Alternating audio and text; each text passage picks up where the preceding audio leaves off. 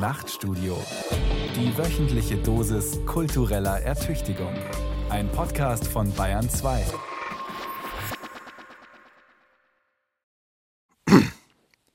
Sehr geehrte Bundesrepublik, Liebes sehr geehrte Deutschland, Deutschland, Bundesrepublik. verehrte, Verehrte Bürger, Bürger, Zeitgenossen. Hörer, Hörer, Zeitgenossen. Zeitgenossen. Ich bekenne, verstört zu sein. Und ich erst. Verstört. Das klingt wie gestört. Ist es auch. Nun, ich bekenne weiter, vom Irrsinn irritiert zu sein, von der Verrohung entsetzt, bestürzt über Tobsucht und Trivialität, Mindestens. Ich würde den Ball eher flach halten. angeekelt von Hass, Häme, Gewalt und von Gegenhass, Gegenhäme, Gegengewalt. Die Verwilderung der Umgangsformen, Vor allem die Anstandslosigkeit, Maßlosigkeit und Oberflächlichkeit in Rede und Gegenrede auf allen Seiten. stellen meine jahrelange Hochachtung vor Vernunft und intellektueller Rechtschaffenheit der Deutschen in Frage. Der Grad zwischen Meinungsäußerung und Verleumdung ist äußerst schmal geworden, die Membran zwischen Rationalität und Rage hauchzart. Überall und immerzu Diffamierung, Diskreditierung. Auf jeden Fall Diskriminierung. Man zeigt mit Fingern auf und richtet sie gegeneinander. Die einen posaunen, Die anderen Trompeten. Dritte röhren und raunen. Unterlegt ist die Kakophonie der Ehrabschneiderei mit Trommelwirbeln der Panik und Polemik. Reaktionen folgen auf Reize derart reflexhaft, als wären Teile der deutschen Gesellschaft einer Pawlowschen Konditionierung zum Opfer gefallen. Als lebten wir dieser Tage in einem bipolaren Delirium, wo es offenbar nur noch um Eruption, Eskalation und den Adrenalinkick der Erregung geht. Was ist die Konsequenz? Depression oder Revolte? Kleiner machen wir es nicht.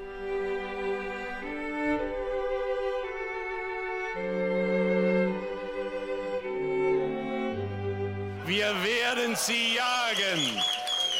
Wir werden Frau Merkel oder wen auch immer jagen.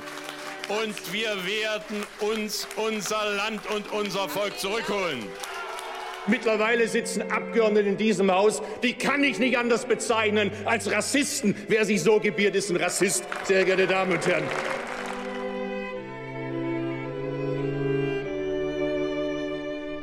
Kampfzone D. Brief an die Bundesrepublik aus Anlass ihres 70. Geburtstags von Christian Schüle. Verehrte Bundesrepublik, erlauben Sie, dass ich zu Beginn meines Gratulationsschreibens für einen Moment in aller Öffentlichkeit persönlich werde. Ich weiß, im Geiste wohlanständiger Bürgerlichkeit ziemt sich so etwas nicht, aber als ich vor Wochen nachzudenken begann, wie man einer womöglich schizophrenen Republik zu 70 Jahren Lebensleistung gratulieren könnte, merkte ich, erst leise, dann drängender, dass sich in mir Widerstand regte. Nicht gegen Deutschland oder gegen die Deutschen, nein, Gegen mich selbst. je mehr man dieser Tage von außen zur Eindeutigkeit einer Zuschreibung und eines Bekenntnisses gezwungen wird, Freund oder Feind, links oder rechts, wir oder die, desto mehr verfalle zumindest ich der Ambivalenz und Apathie.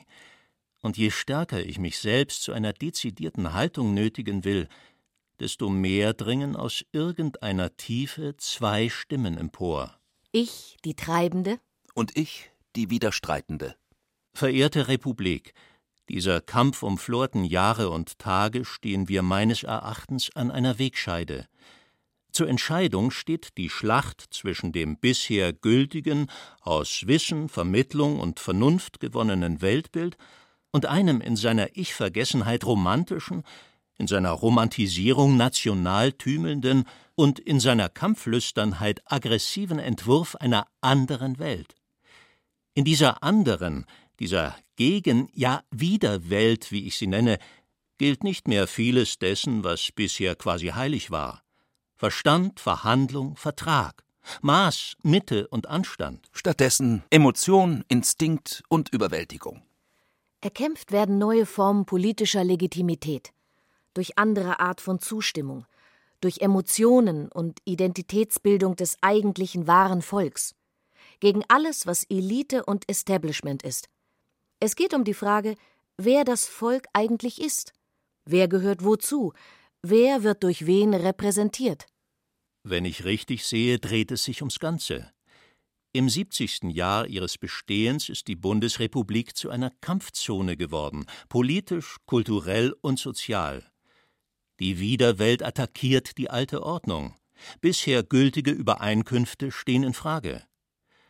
Niemand hat damit gerechnet, wie umfassend die Kampfzone ist. Sie belastet Familien, zerstört Freundschaften, lässt Beziehungen zerbrechen.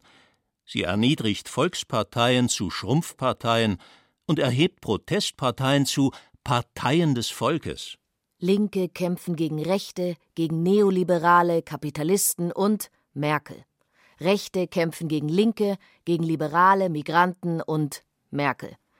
Das Wir sind mehr als ihr Volk kämpft gegen das Wir sind das Volk Volk. Und beide kämpfen im Namen desselben Volkes. Jedes Wir erzeugt Homogenität, ein Gefühl von Gleichheit. Homogenität führt zwangsläufig zu Abgrenzung. Das eine Kollektiv definiert sich kulturell, das andere national, das dritte sozial. Bei so vielen Wirs kommt uns letztlich die Idee des Gemeinwohls und des Allgemeinen abhanden. Die Mehrheit gibt es heute nicht mehr. Es geht ja noch weiter. Hier wird der Kampf meist linker Kulturschaffender gegen Rechtsextreme ausgerufen Dort tobt der Kampf der Rechtsnationalen gegen vermeintlich linke Kultureinrichtungen. Dem Kampf um Vielfalt steht der Kampf gegen Einfalt gegenüber. Der Kampf um nationale Leitkultur ist ein Kampf gegen globalisierte Diversität. Und der Kampf um leitkulturelle Werte einer stillen Mehrheit ist der Kampf gegen den Verrat dieser Leitkultur durch eine nationalistische, laute Minderheit, so scheint mir das, was man zurzeit unter dem Wort Kulturkampf zu subsumieren pflegt, eine Art Gründungsmythos jener Kampfzone zu sein, die seit etwa fünf Jahren das bekömmliche deutsche Streben nach Harmonie, Konsens und Streitvermeidung so empfindlich stört, dass wir vor lauter Empfindlichkeiten gar nicht mehr miteinander kommunizieren können. Das Betriebssystem der Kampfzone nenne ich Erregokratie, eine nervöse, manchmal hyperventilierende, von sozialen und analogen Medien stimulierte Dauererregung, die zum Spektakel einer Empörung um ihrer selbst willen geführt hat, zur Empörung über die Empörung, die wiederum Empörung auslöst, und so fort. Vorahnungen eines möglichen Schlachtfelds Deutschland gab es in den vergangenen Jahren mehrere. Der Mob ist zurückgekehrt. Der Rechtsextreme 2016 in Leipzig und 2018 in Chemnitz – der Linksextreme im Juli 2017 beim G20-Gipfel in Hamburg. Die Rechtsmobber suchten Kanaken und Ausländer, die Linksmobber Bullenfaschisten. Am Ende wurden hier Menschen geh- und verjagt, brannten dort Autos und Barrikaden, wurde vandalisiert, geplündert und gegen Gesetze verstoßen. Trauermarsch und Welcome to Hell. Über Chemnitz lag die Vorahnung bürgerkriegsähnlicher Zustände – über Hamburg zog der reale Schlachtenqualm himmelwärts. Sollten all meine Eindrücke und Erkenntnisse nun ansatzweise stimmen, müssten wir uns als deutsche Gesellschaft dringend die Frage stellen, wie es zur Kampfzone kommen konnte. Und wie vernünftige Menschen in sie hineingeraten konnten. Und auf welchem Weg wir alle wieder herauskommen.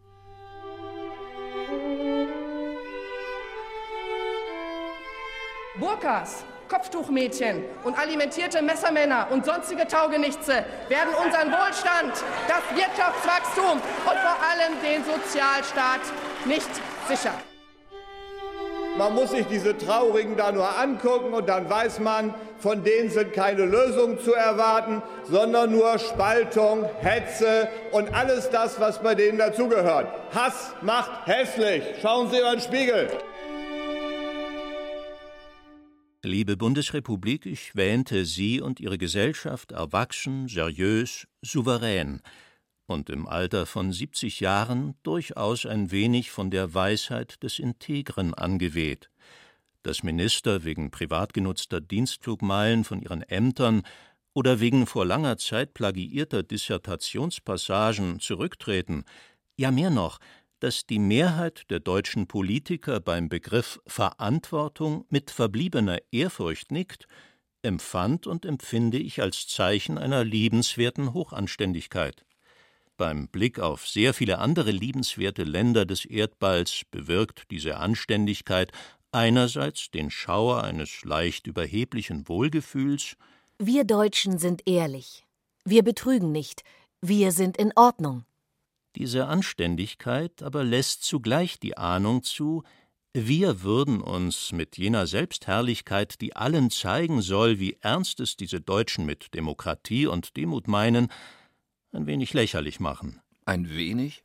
In unserer Abzock-, Sexismus- und Zweiklassengesellschaft, die ungleich, ungerecht und nach rechts gerückt ist, gibt es weniger denn je Anlass zu Deutschlandjubel. Von Jubel hat doch keiner geredet. Jedenfalls haben Gentlemänner ausgedient.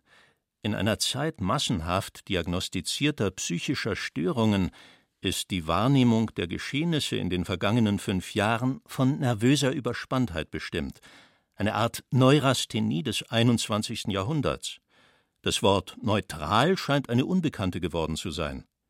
Zusammenhänge werden nicht mehr erarbeitet, Kontexte interessieren so wenig wie Konsequenzen. Als Beweis für politischen Aktivismus reicht bereits herausgeblökte Wut, und zu erstaunlich vielen Äußerungen werden, obwohl gar nicht bestellt, Wertung und Urteil gratis mitgeliefert. Diese kollektive Nervenschwäche und fiebrige Nervosität müssen tiefere Gründe haben, als nur die Unfähigkeit, mit plötzlicher Massenmigration gelassen umzugehen. Es ist recht einfach. Alles muss ständig optimiert werden. Alles soll effizient sein. Die Logik der Steigerung ist ja ein Imperativ, dem niemand entkommt. Der Mensch ist aber weder optimal noch effizient. Deshalb geht es heute um nichts weniger als um die Wertschätzung und Würde des Individuums. Angesichts kapitalistischer Exzesse fragt sich der kleine Mann ja zu Recht, ob er austauschbar, unnütz, überflüssig geworden ist. Jetzt begehrt er auf, und selbstbewusste Wutbürger wüten dagegen an, dass über sie hinweg regiert oder ihre Lebensleistung nicht anerkannt wird. Das begann mit Stuttgart 21 vor zehn Jahren.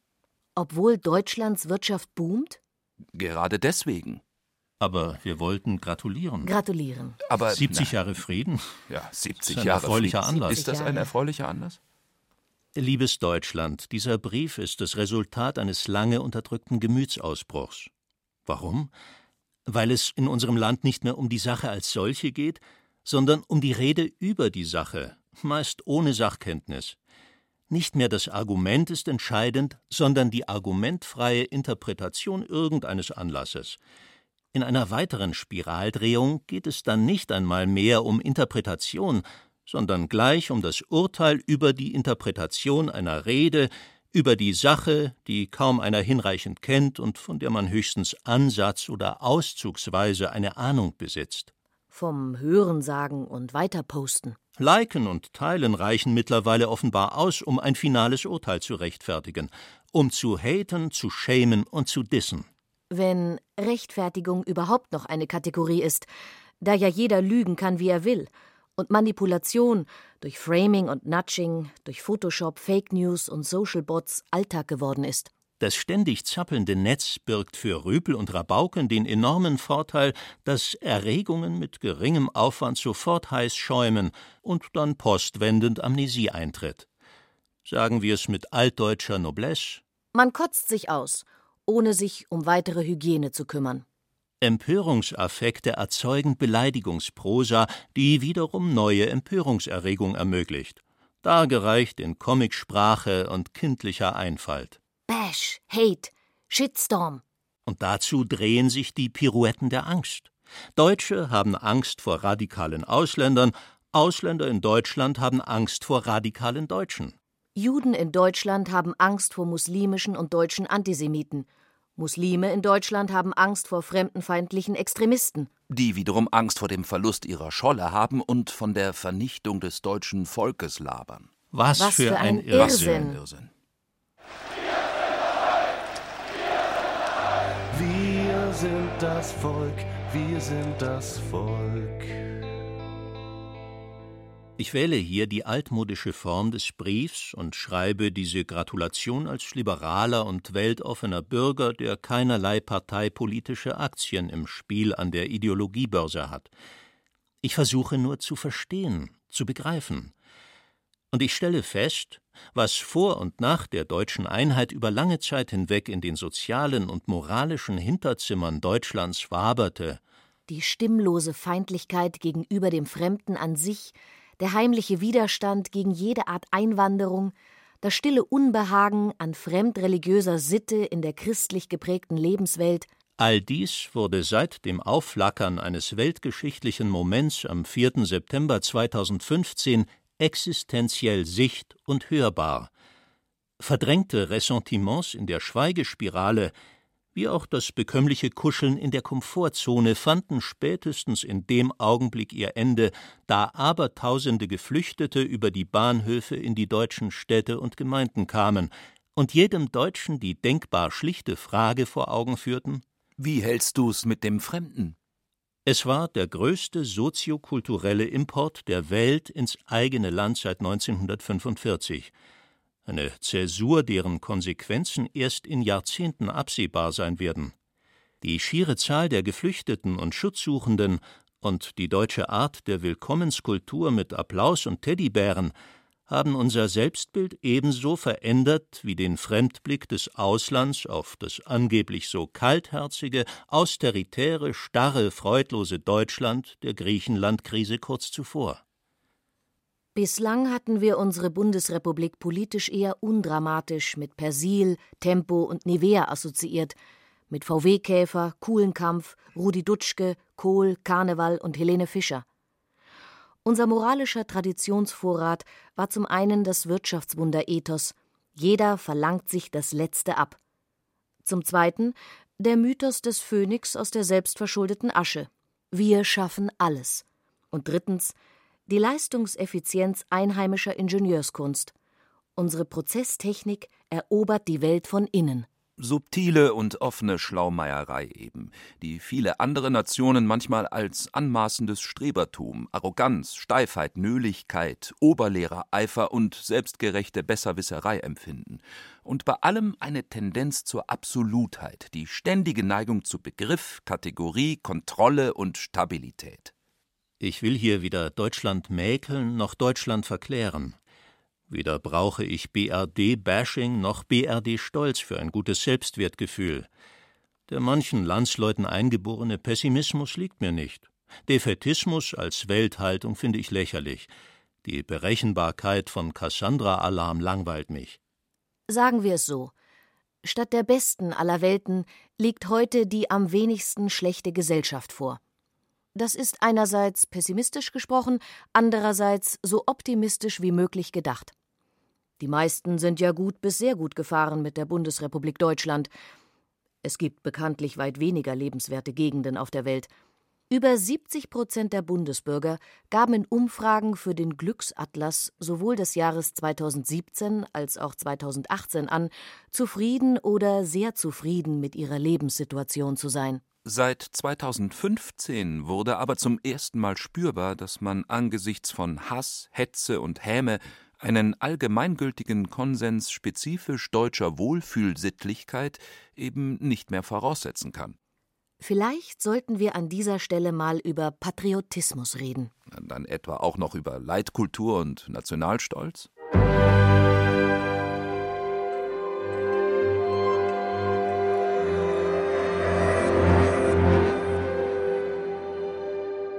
Als Deutscher lernt man ja früh sein Land nicht allzu sehr zu lieben, vielmehr verschämt.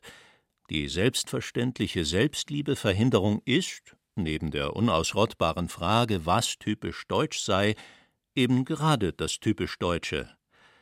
Ein fulminantes Bekenntnis zum Vaterland bedürfte eines hohen Aufwands an Sturköpfigkeit und Rechtfertigungseifer, selbst wenn wir heute das beste und weltoffenste Deutschland haben, das es vermutlich je gab. Viele Deutsche lieben ihr Land ja eher auf eine mysteriöse Art der Verklemmung. Als Bundesbürger steckt man seine Flagge geräuschlos auf. Nicht alle. Immer mehr schwenken die Fahnen in letzter Zeit in nationalchauvinistischer Absicht und denken sich den Reichsadler dazu. Sie träumen vom großgermanischen Reich und einer homogenen nationalkulturellen Identität, den Gartenzwerg nehmen sie in Kauf. Dabei gibt es nach wie vor schwergewichtige Gründe für Demut und Zurückhaltung. So? Welche denn? Der Krieg liegt gerade mal 70 Jahre zurück. Nein, der Krieg liegt schon 70 Jahre zurück. NSU 1, NSU 2, die neue Rechte, identitäre Bewegungen, Kameradschaften, Reichsbürger, Hatz gegen Ausländer, Migranten, Schwule, Juden. Offenbar haben wir nichts gelernt. Oder wir fallen gerade wieder zurück ins Kellergeschoss des Archaischen, da Gewalt gegen den Menschen auf deutschem Boden wieder denkbar wird. Ein Regress in die Zeit überwunden geglaubter Überlegenheitsfantasien. Nein, nicht wir als Gesamtgesellschaft fallen zurück. Wenn wir überhaupt zurückfallen. Das steht ja noch dahin. Aber wenn dem so wäre, dann sind daran einige hohlköpfige Kahlköpfe schuld, die sich mit Faschophrasen wichtig machen. Kleingeister mit Selbstwertdefiziten, die mit dem größten Pfund provozieren, das dem Deutschen zur Verfügung steht. Hitlergruß und Holocaust-Relativierung. Das sind erprobte Provokateure, die sich auf ein primitives Reizreaktionsschema verlassen können, wenn sie Deutschland den Deutschen skandieren, ohne sich zu fragen, welch großen Anteil Griechen, Italiener, Portugiesen und Türken am Auf- und Weiterbau dieses Landes hatten und haben, dass sie gegen genau diese eingewanderten Fremden verteidigen wollen. Die entscheidende Frage aber wäre doch, wie viele unter 82 Millionen Deutschen so denken und ob sich tatsächlich ein protofaschistischer Trend, eine Tendenz, ein allgemeines Muster ableiten lässt, das es plausibel erscheinen ließe, von einem Rechtsruck der Gesellschaft zu sprechen. Genauso könnte man ja auch von einem Linksruck sprechen. Mindestlohn, Rente mit 63, Mütterrente, Respektrente, Abschaffung von Hartz IV, immer wieder Vorstöße für eine Vermögenssteuer. Seit Jahren interveniert der Staat permanent in die freie Wirtschaft, und nichts ist so intensiv ausgebaut worden wie das deutsche Sozialsystem. Das Ressort Arbeit und Soziales verfügt über das mit Abstand größte Budget aller Bundesressorts. Und von den 460 Milliarden Euro Mehreinnahmen durch Steuern und Abgaben in den vergangenen zehn Jahren seit 2008 wurden mindestens 300 für konsumtive Sozialausgaben verwendet, also dauerhaft festgeschriebene Leistungsversprechen des Staates für bestimmte Bevölkerungsgruppen, die andere Gruppen auf Jahrzehnte hinaus werden bezahlen müssen. Ist das gerecht? Ist es etwa gerecht, wenn Menschen, die jahrzehntelang hart gearbeitet und die Republik konsolidiert haben, im Alter nicht von ihrer Rente leben können? Wenn Menschen, die drei Jobs im Niedriglohnsektor haben, dennoch kaum über die Runden kommen? wenn die Mieten exorbitant steigen und die Lebenshaltungskosten viele ältere und auch jüngere zu den Tafeln und ins Elend treiben. Und äh, übrigens, während wir hier noch debattieren, sind die Strategen der neuen Rechten im Hintergrund bereits fleißig am Werk. Man weiß aus sozialwissenschaftlichen Quellen und journalistischen Recherchen nur zu gut, dass und wie sich rechtsextreme Gruppen vernetzen, verbünden und auf ein anderes, ein nationalistisches Deutschland vorbereiten. Die deutsche Demokratie ist durch die rassistische Mobilisierung im Inneren unserer Gesellschaft bedroht. Ich stelle rechte Netzwerke nicht in Frage, bezweifle aber das Ausmaß der Gefolgschaft. Durch die totale Transparenz der sozialmedialen Öffentlichkeit wird jetzt erst richtig sichtbar, was es im Verborgenen und Halbbekannten auch in Deutschland seit langem schon gibt. Radikale, Fundamentalisten, Extremisten. Allgemeingültige Vernunft und aufgeklärten Verstand kann man heute nicht mehr bei jedem einzelnen Mitbürger voraussetzen. Wenn man es je konnte. Umso schlimmer. Ein Blick in die Geschichtsbücher genügt und man erkennt, woran die Weimarer Demokratie zugrunde ging. Mitnichten. Die Weimarer Analogie ist so falsch wie wissenschaftlich fahrlässig. Weimarer und Berliner Republik sind weder in ökonomischer noch in sozialer oder politischer Hinsicht vergleichbar. Weder haben wir ein Versailles und Reparationszahlungen, noch gibt es eine Hyperinflation. Weder erleben wir eine Zersplitterung des Parteiensystems noch Massenelend. Nichts ist fahrlässiger als wichtigtuerische Apokalyptik mit unhaltbaren historischen Analogien. Einspruch. Die Spaltung der Gesellschaft in Milieus und Klassen gab es in den 1920er Jahren genauso wie es sie heute gibt. Es gab und gibt versteckte Arbeitslosigkeit. Viele Menschen fühlten sich damals wie heute nicht wertgeschätzt und an den Rand gedrängt. Kinderarmut, Altersarmut, die Armut alleinerziehender Frauen, Wohnungsnot auch auf dem Land, Steuerflucht und die Verwahrlosung des öffentlichen Raums, das ist genau der Mix sozialer Brennstoffe, der sich irgendwann zum Molotow-Cocktail abmischen lässt. Chauvinistische, fremdenfeindliche und gewaltgeneigte Haltungen lassen sich nie ausrotten. Es gab sie immer, es wird sie immer geben, in allen Ländern und überall auf der Welt. Womöglich ist auch jeder Mensch irgendwie und irgendwann oder immerzu Abwerter und Ausgrenzer, der andere benachteiligt, weil ihm das Vorteile bringt. So funktioniert der Mensch. So funktionieren Gruppen. So funktioniert soziale Identitätsbildung. Jede homogene soziale Gruppe benachteiligt per se andere soziale Gruppen, um ihre Identität zu stabilisieren und ihren Status zu verteidigen. Insofern besteht die Aufgabe jeder zivilisierten Demokratie darin, Kulturtechniken zur Selbstzähmung zu lehren, die Bevölkerung für Alternativen und Verschiedenheit zu sensibilisieren und schließlich Regeln aufzustellen, die den sozialen Frieden sichern sollen, den Bürgern aber nicht inhaltlich vorschreiben, wie sie leben sollen. Das könnte schwierig werden. Geht aber ohne weiteres, und zwar erfolgreich. Zwischen 1949 und 2019 gibt es ja auch eine ganz andere deutsche Geschichte als nur die Täter-Opfer-Geschichte. Es gibt eine Sozialstaatsgeschichte, eine Bildungs-Expansionsgeschichte und eine Wohlstandsgeschichte. Und im Vergleich zum Rest der Welt ist die Bundesrepublik offenbar eine Verheißung auf Freiheit und Sicherheit, der in den vergangenen Jahren Millionen Menschen aus aller Welt sehr gerne folgten. Unser Land hat ja großartige, zum Teil einzigartige Errungenschaften hervorgebracht. Ich denke an Tarifautonomie, duales Ausbildungssystem, Sozialversicherungspflicht. Mehr noch solidarisch umlagefinanzierter Generationenvertrag, Gleichstellung von Mann und Frau und ja, auch das, die Grundversorgung der Menschen durch einen öffentlich-rechtlichen Rundfunk mit Bildungs- und Informationspflicht. All das muss man ja nicht gleich überbewerten. Darf man aber schon mal mit aufrechter Haltung anmerken.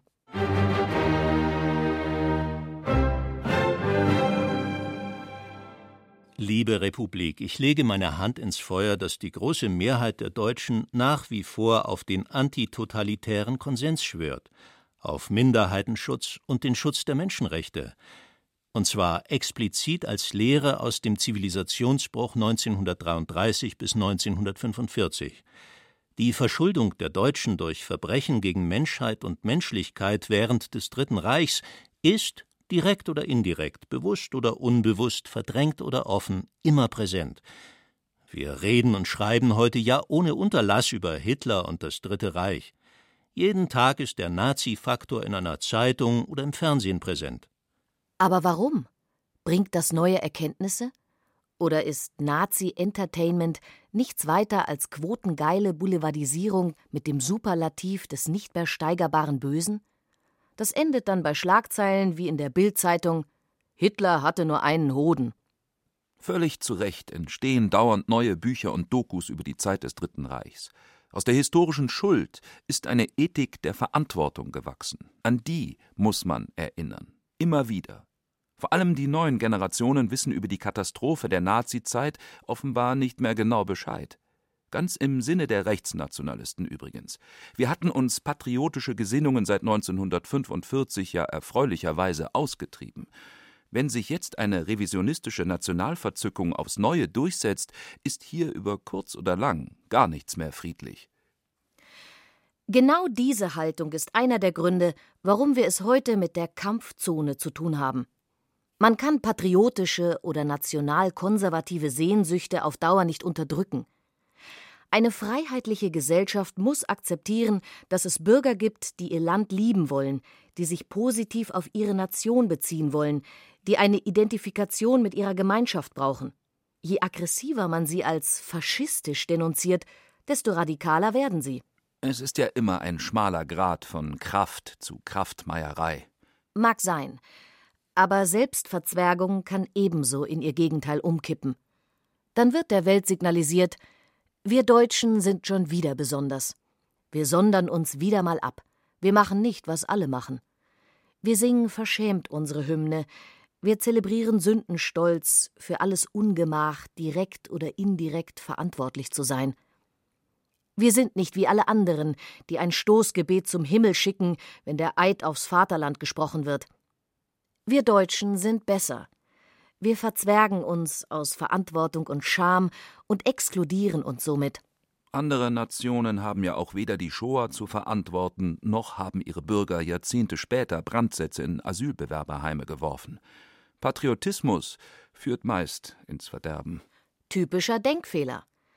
Zwischen Patriotismus und Nationalismus gibt es einen so feinsinnigen wie wichtigen Unterschied. Patriotismus ist die Liebe zu den Seinen, Nationalismus der Hass auf die anderen.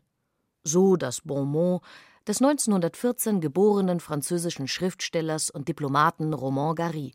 Sehr richtig und sehr weise. Wer die Welt zweimal in den Ruin stürzt, kann sich nicht mehr auf die Liebe zu den Seinen berufen. Vaterlandsliebe ist und bleibt Nachbarverachtung. Wer sagt das denn? Ich. Patriotismus hat doch nicht zwangsläufig mit einem Vaterland zu tun.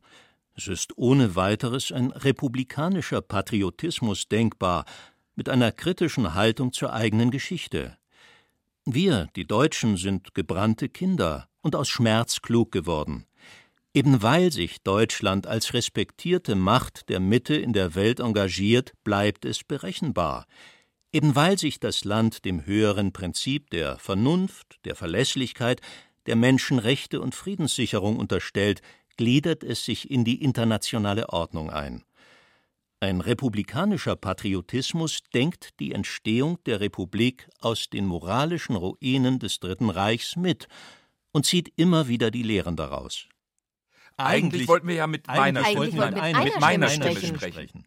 Wir sind mehr und die Nazis gehören hier nicht her. Liebes Deutschland, herzlichen Glückwunsch zum 70. in Zeiten von Trump, Brexit, Erdogan, Putin, Orban und Salvini. Auch auf die Gefahr hin, mich zu wiederholen. Es liegt mir am Herzen zu sagen, in den vergangenen Jahren hat sich eine Widerwelt gebildet, die bereits im Begriff ist, sich zu etablieren. Ihre Vertreter, ich nenne sie Erregungs- oder Instinktpolitiker, haben ein klares Ziel. Sie wollen den Erregungslevel steigern. Sie wollen eine Vitalisierung der Demokratie.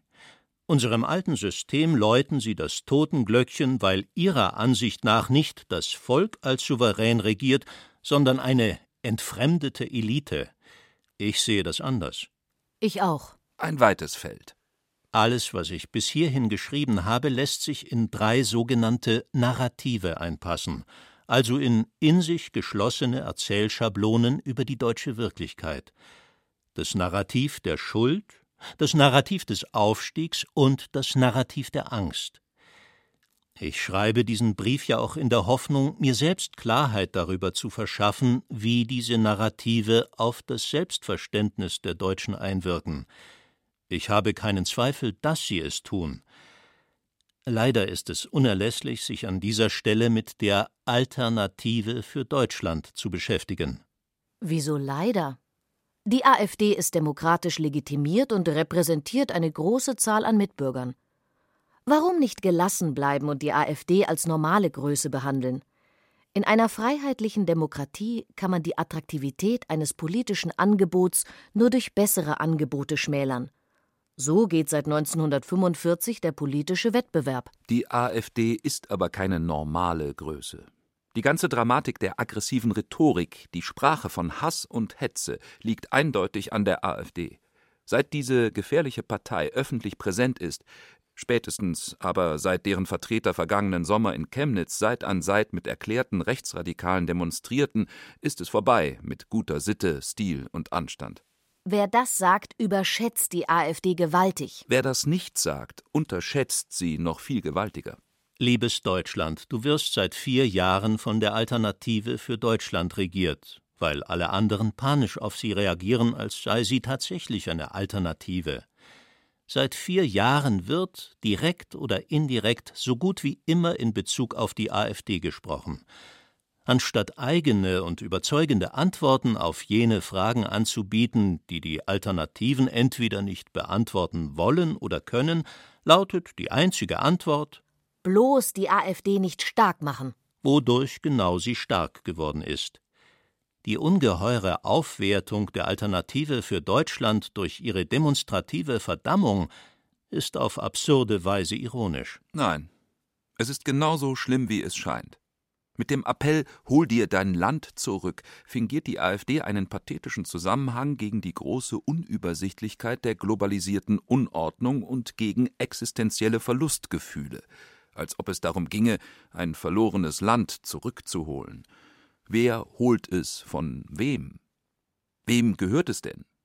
Die AfD, diese Klartext- und Erlöserpartei, die ihre Provokation gezielt kalkuliert, hat den Satz Man wird ja wohl noch sagen dürfen zum Programm erhoben und kommt nun ständig mit der Ansage Wir erzählen von nun an, was wirklich Sache ist. Als ob das jemand wüsste.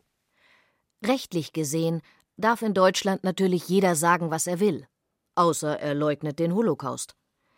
Aber es gilt doch auch, wer heute nicht politisch korrekt spricht, dem wird sofort unterstellt, er denke nicht korrekt. Wer also die vorgefertigte Verachtung alles Rechten nicht teilt, dessen Denken und Reden gilt als toxisch. Das ist paternalistisch, bevormundend und hypermoralisch. Mit einer aufgeklärten Haltung, dem Respekt vor Andersdenkenden und dem Interesse an Diskurs hat das nichts mehr zu tun.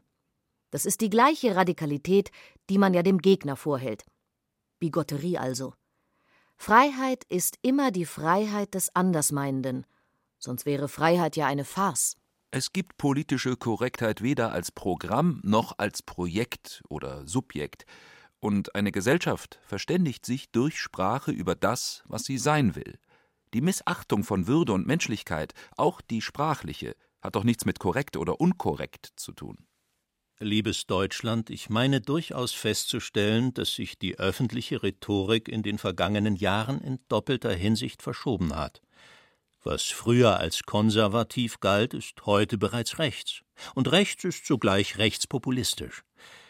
Die Attacke gegen rechts setzt viel weiter in der Mitte an als noch vor 20 Jahren. Der öffentliche Geist aus Leitartiklern, Moderatoren, Bloggern, Influencern und Intellektuellen, also, also in, in gewisser Weise, Weise auch, auch, du oder ich. Dieser öffentliche Geist duldet einen satten Wertkonservatismus kaum noch. Zum anderen, und das ist die fast ironische Gegenbewegung, verschiebt sich die Grenze des Sagbaren aber immer weiter ins rechte Spektrum. Alexander Gaulands Satz in über tausend Jahren erfolgreicher deutscher Geschichte seien Hitler und die NS-Zeit nur ein Vogelschiss gewesen, wäre vor Jahren so nicht denkbar gewesen, weil sich das zu sagen niemand getraut hätte. Björn Höckes Brandreden von Umsiedlung, Ethnopluralismus, Entmischung und fortschreitender Afrikanisierung sowieso nicht. Deshalb ist ja gerade jetzt nichts wichtiger als eine wachsame Gesellschaft mit aktiven Bürgern, die gegen Intoleranz und Geschichtsrevisionismus protestieren, die für Solidarität, Humanität und unteilbare Menschenrechte demonstrieren. Wehret den Anfängen und nie wieder Auschwitz sind zu Recht die wichtigsten zivilreligiösen Leitmotive der Bundesrepublik.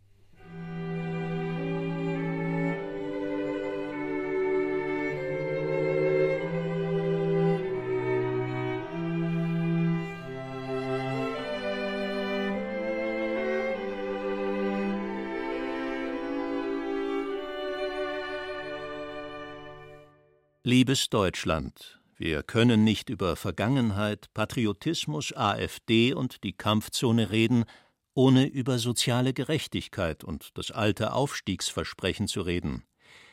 Hier ist aus meiner Sicht eine der weiteren wesentlichen Ursachen für den Wandel einer maßvollen Republik zur Kampfzone zu suchen.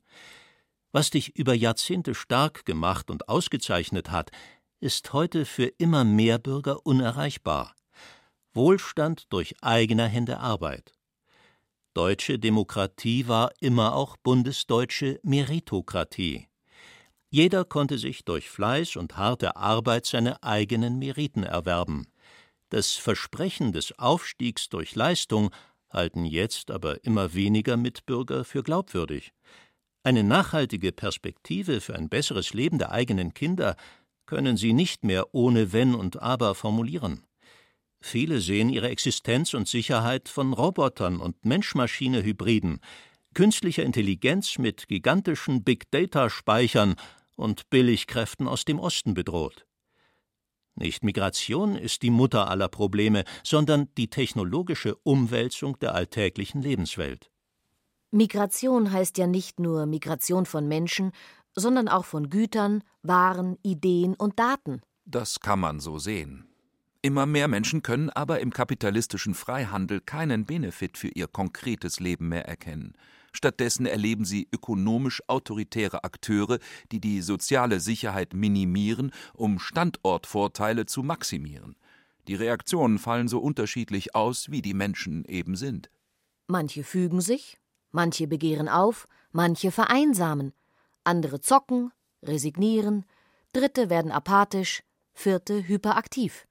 So gut wie jede oder jeder aber spürt, dass sie oder er zum aktiven oder passiven Teilnehmer an den Verwerfungen geworden ist.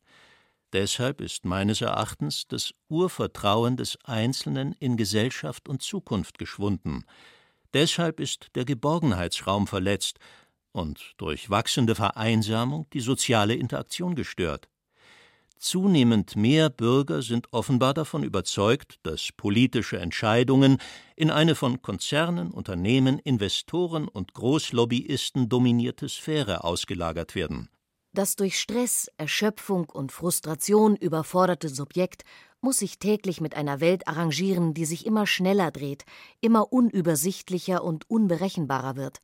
Und dann lebt der narzisstisch schnell kränkbare Einzelne in ständiger Sorge um sein Seelenheil.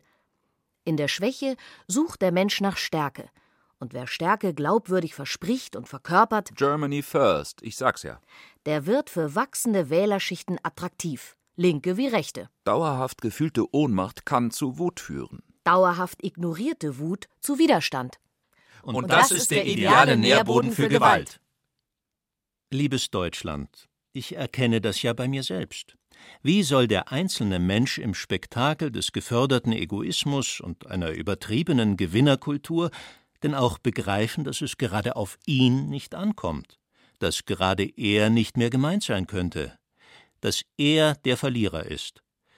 Meiner Ansicht nach hat die Entwicklung der Republik zur Kampfzone vor allem mit der Angst vor sozialer Isolation zu tun, mit Selbstwertdefiziten und Selbstwirksamkeitseinbußen. Zu gestalten gibt es für den Einzelnen ja kaum noch etwas.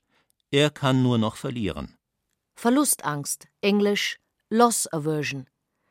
Die Angst, durch plötzliche Überwältigung oder Katastrophe, ohne selbst etwas dagegen tun zu können, vererbten oder erarbeiteten Wohlstand zu verlieren.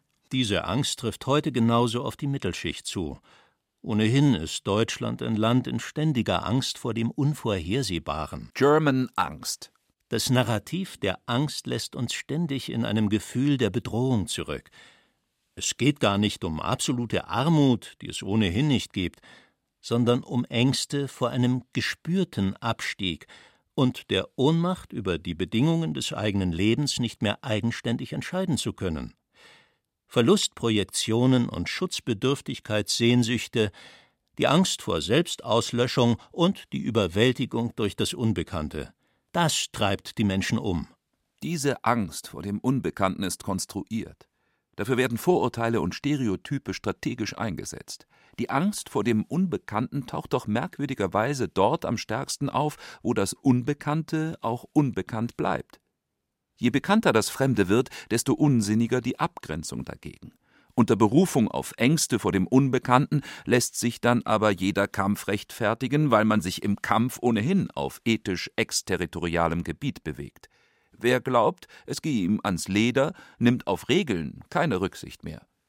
Die Referenzquelle der Emotions- und Angstpolitik, die wir seit fünf Jahren feststellen können, ist jedenfalls nicht die erlittene Verletzung oder Kränkung, sondern die Angst vor einer künftigen Verletzung oder Kränkung. Dementsprechend geben die Populisten aller Couleur ein Versprechen der Prävention ab. Sie staffieren einen auf Treue und Loyalität gebauten Schutzraum vor der kommenden Zumutung aus. Nach Art einer biblischen Vision Ich aber sage euch wahrlich, euer Leid wird kommen. Angst ermöglicht den einen den Status des Opfers, den anderen den Status der Schutzmacht.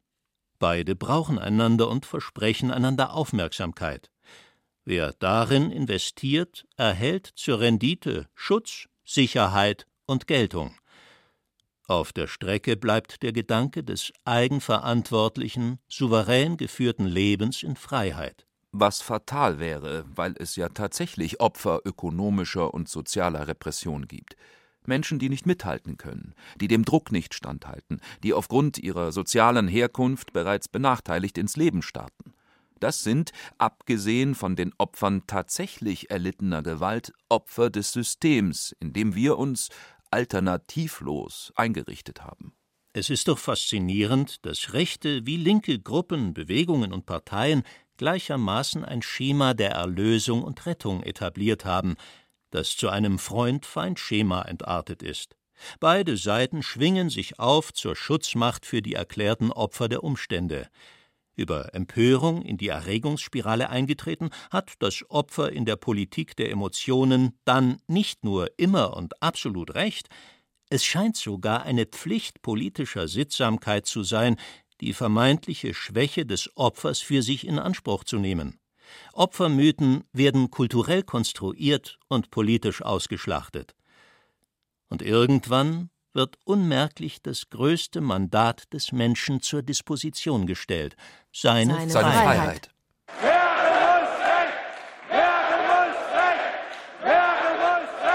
Da da di da da da da da da da da da Ich mach mir die Welt wieder wieder wie sie mir gefällt.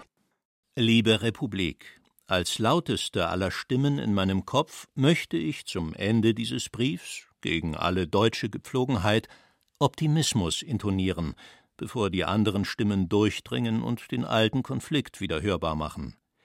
Um der Kampfzone nachhaltig zu entkommen, meine ich, wird es künftig auf jeden Einzelnen ankommen.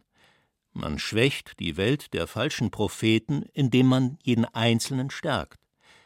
Das wichtigste Organ jeder liberalen Demokratie ist ja immer zugleich ihr labilstes, das Individuum. Es ist die Schwachstelle eines Systems, das wie kein anderes Individualität zulässt, dafür aber individuelle Verantwortung einfordert, ohne sie unmittelbar zu honorieren. Bei zunehmender Öffnung und Offenheit, Wanderung und Globalisierung hat jede und jeder zu lernen, mit individuellem Neid, mit Kränkung, Ressentiment und verhinderter Selbstwirksamkeit umzugehen. Dafür ist eines unabdingbar Bildung. Jede visionäre Rede über eine Standortbestimmung müsste von der Bundesrepublik als Bildungsrepublik handeln. Sie müsste Chancengleichheit zur Selbstbefähigung des Menschen an oberste Stelle setzen.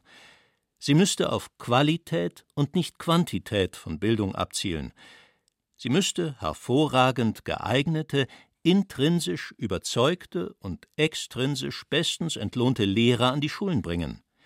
Lehrer, die Mediatoren und Moderatoren sind, die Medienethik und Informationsökonomie ebenso lehren, wie den Schülern die Fähigkeit beibringen, aus Impulsfluten das Wesentliche zu kanalisieren und aus überall und sofort zugänglichen Informationskaskaden Wissen zu generieren. Ich nenne das die Schulung des Denkens durch eine denkerische Schule. Je früher Verstehen und Verantwortungsfähigkeit gefördert werden, je mehr wir lernen, Ambivalenz klug zu bewältigen, desto besser ist der Mensch in der Lage, für sich und seine Erfüllung sorgen zu können. Das, liebe Bundesrepublik, wünsche ich dir von Herzen, um der Kampfzone nachhaltig zu entkommen. Ich wünsche mir noch etwas ganz anderes. All das geht nicht ohne Loyalität. Als zweite Stimme in diesem Kopf gratuliere ich dir für die Übernahme von politischer, nicht militärischer Verantwortung in der Welt und möchte darüber hinaus klar sagen, dass jede freiheitliche Regierungsform einer starken Identifikation von Seiten ihrer Bürger bedarf. Gemeinwohl und Gesellschaft funktionieren nur, wenn die Bürger eine bejahende Beziehung zu dem Gemeinwesen ausprägen, in das sie eingewoben sind. Werden Zugehörigkeitssehnsüchte unterdrückt, verdrängt und verachtet, entsteht ein Vakuum unerfüllter Bedürfnisse. Radikalität gedeiht bekanntlich am besten im Untergrund. Was dir, liebe Republik, meiner Ansicht nach im Innersten fehlt, ist eine aktivierende Ansprache des Einzelnen. Verantwortung für das Soziale resultiert aus der Erziehung zu sozialer Verantwortung. Mit jedem selbstbefähigten Staatsbürger würdest du dir das beste Geschenk zu allen künftigen Geburtstagen machen. Du würdest die Idee der rechtlichen und politischen Gleichheit einhalten, den Universalismus der Gleichwertigkeit aller Menschen garantieren und jedem die Chance bieten, das eigene Leben nach den jeweils eigenen Vorstellungen zu gestalten. Meines Erachtens ist das die beste Garantie für Einigkeit und Recht und Freiheit. Aber nun alles Gute zum 70. und auf eine kraftvolle Zukunft. Hallo Deutschland, ich fasse mich mal wieder kürzer.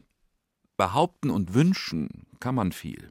Bildung, Verantwortung, ja, aber ein Kind in Armut hat denkbar wenig Spielraum. Widerstand und Gewalt sind programmiert, wenn das Leben zum Überlebenskampf wird. Deshalb ist Kinderarmut der Offenbarungseid eines reichen Landes. Das lässige Bekenntnis zu Republik und Gemeinwohl hilft wenig, wenn es um die schiere Existenz geht. Die Würde des Menschen, um die es sich in allen Überlegungen zum Ausweg aus der Kampfzone drehen wird, besteht ja darin, nicht dauerhaft unten zu sein und vor allem nicht unten bleiben zu müssen. Das beginnt zum Beispiel mit kostenlosen Kitaplätzen für alle, egal welcher sozialen und ethnischen Herkunft das Versprechen der Meritokratie, dass jede und jeder Einzelne, geschützt durch den Staat, gestützt durch das Solidarprinzip, durch eigene Leistung gut leben kann, muss dringend erneuert werden. Noch ist genügend Geld da. In diesem und nur in diesem Sinne die besten Wünsche.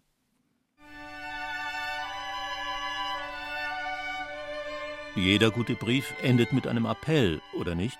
Naja. Mindestens, wenn nicht sogar mit einem Manifest. Ein hoffnungsvoller Ausblick würde ja auch schon genügen. Liebe Bundesrepublik, wenn Freiheit selbstverständlich wird, hat sie bereits begonnen, verloren zu gehen. Wer nicht mehr bereit ist, Freiheit zu erringen und an den Voraussetzungen für Freiheit zu arbeiten, wird in den Kampfzonen der Zukunft untergehen. Man kann Freiheit nicht gewinnen, nur verlieren. Wir sollten mehr Freiheit wagen. Wir sollten mehr Freiheit wagen. Wir sollten mehr Freiheit wagen. Mit, Mit herzlichen und geneigten Grüßen, ihr, dein, euer Christian, Christian Schüle. Kampfzone D. Brief an die Bundesrepublik aus Anlass ihres 70. Geburtstags von Christian Schüle. Es sprachen Franziska Ball, Tilman Lehr und Thomas Leubel. Technik Miriam Böhm. Regie Ulrich Bassange. Redaktion Stefanie Metzger. Eine Produktion des Bayerischen Rundfunks 2019.